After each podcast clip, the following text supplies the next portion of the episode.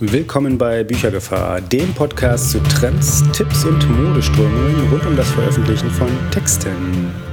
Schönen guten Tag, mein Name ist Senior Rolando und herzlich willkommen zur neunten Folge der Büchergefahr.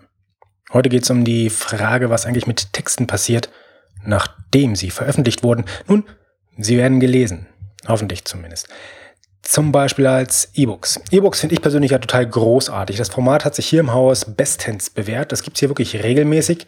Und das wird auch am meisten gelesen. Von allen Bücherformen werden E-Books hier am meisten konsumiert.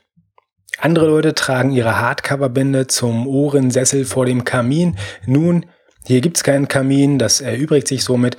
Ich lese hingegen gern dort, wo es gerade passt. Das ist auf der Couch, das ist am Küchen- oder am Schreibtisch, das ist nachts im Bett. Bei allen möglichen Gelegenheiten, wenn ich einfach einen Moment habe, lese ich gerne in einem Buch, wenn ich nicht gerade etwas anderes zu lesen finde. Das ist alles super. Alles ist fein. Jede Location passt, jede Gelegenheit ebenfalls. Nur diese Bücher aus Papier, die sind leider oftmals nicht zur Hand. Je nachdem, wo ich gerade bin, das Buch ist definitiv woanders. Das würde übrigens auch äh, extra Lesegeräten ganz genauso gehen.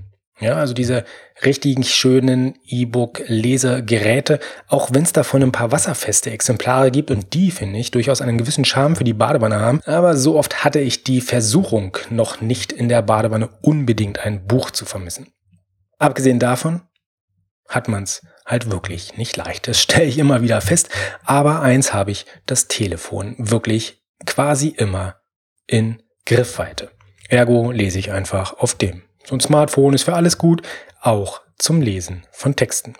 Was ganz erstaunlich ist, ist, dass es keine wirklich richtig gute Übersicht über Programme gibt, mit denen man E-Books auch ohne spezielle Lesegeräte lesen kann.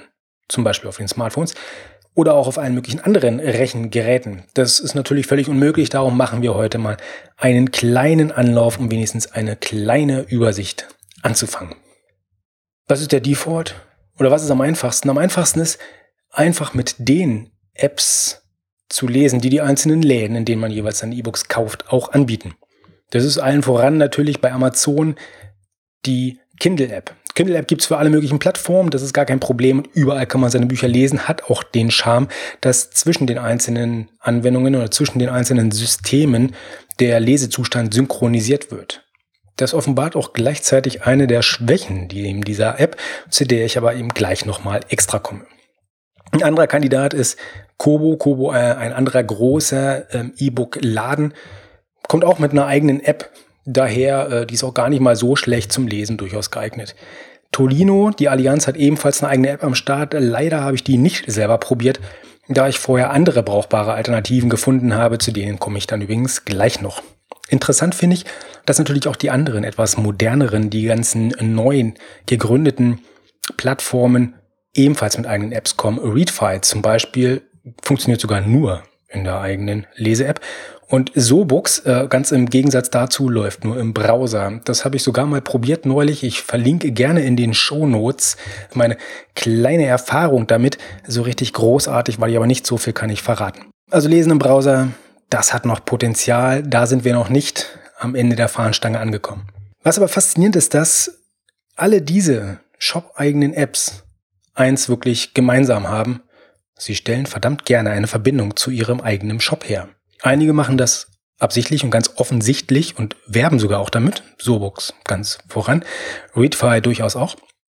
einige machen das ein bisschen leiser und heimlicher. Amazon mit dem Kindle zum Beispiel.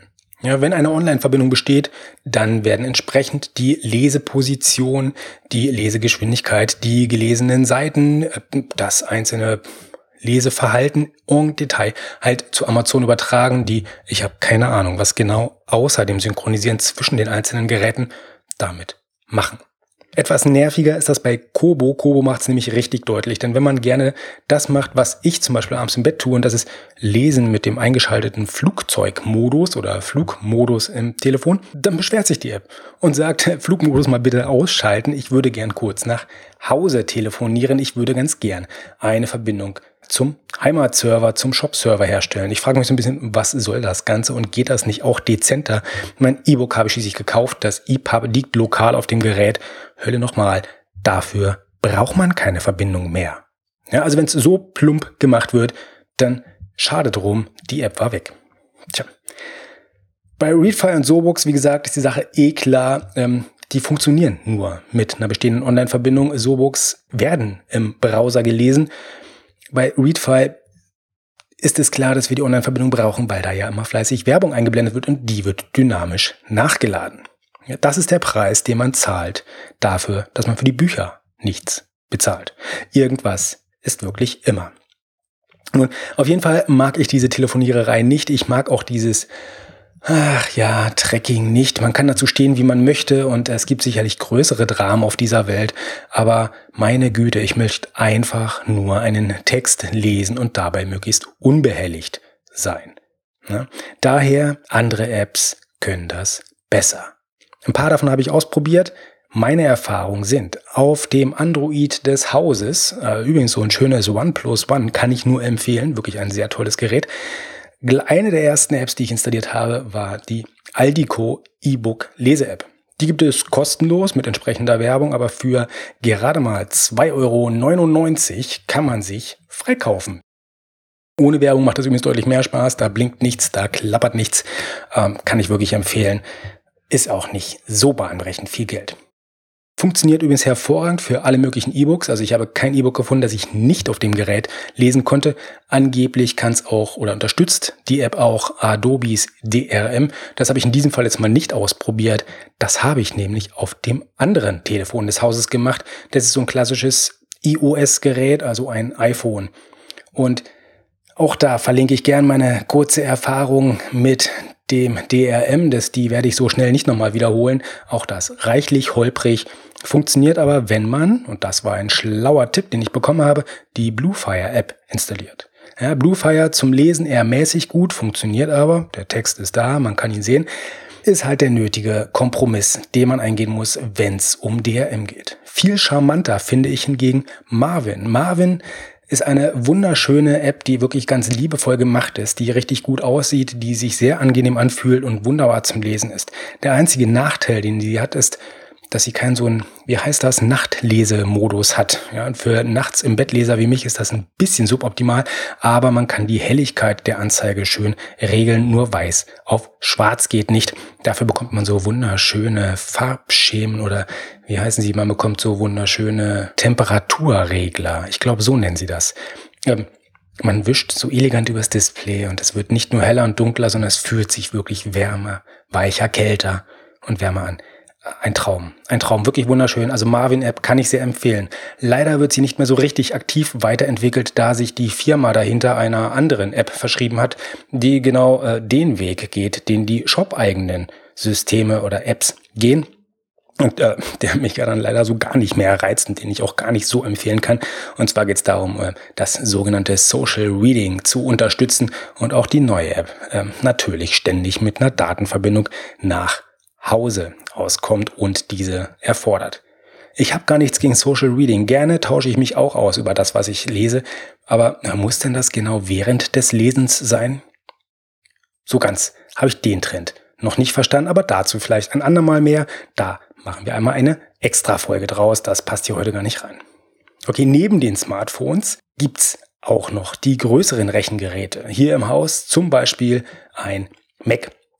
Auf dem Mac kommt Freihaus die E-Books-App und die ist gar nicht mal so schlecht. Die funktioniert durchaus und man kann sogar E-Pubs, die nicht im Apple-eigenen Buchladen erworben sind, wunderbar damit lesen. Das funktioniert erstaunlich gut. Die ist auch relativ hübsch, durchaus brauchbar, durchaus lesbar für Texte.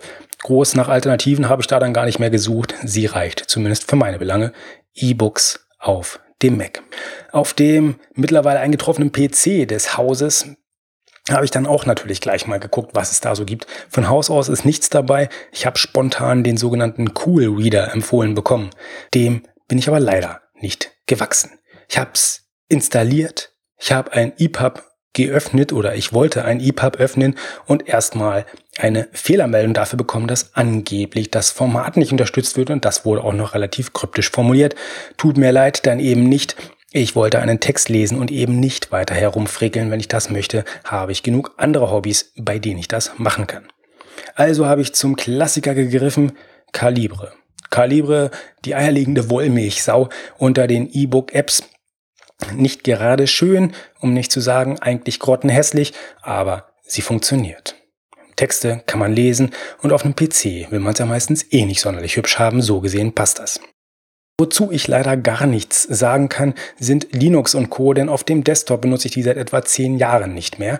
Äh, das waren noch die guten alten Studentenzeiten, zu denen habe ich das intensiver betrieben, damals aber wenige EPUBs gelesen. Die gab's, glaube ich, noch gar nicht. Tja, so viel auch zum Alter des Manns hier hinterm Mikrofon, äh, vor dem Mikrofon. Nun, Linux und Co. setze ich seit ausreichend langer Zeit schlicht nicht mehr ein, zumindest nicht auf dem Desktop, daher kann ich dazu nichts sagen, bin aber auf jeden Fall dankbar für Empfehlungen gerne auf Twitter oder Ello. Links zu den Profilen dieser Show auf den beiden Kanälen gibt's in den Shownotes unter büchergefahr.de-9. Tja, und damit wünsche ich auch schon viel Spaß beim Lesen mit der kleinen Übersicht von potenziellen Apps, mit denen das ganz hervorragend funktioniert. Gerne auf dem Smartphone, gerne die Bücher auf dem Rechner und gerne, wenn es denn unbedingt sein muss und sie auch zur Hand sind, auf Papier. Bis zum nächsten Mal. Ciao.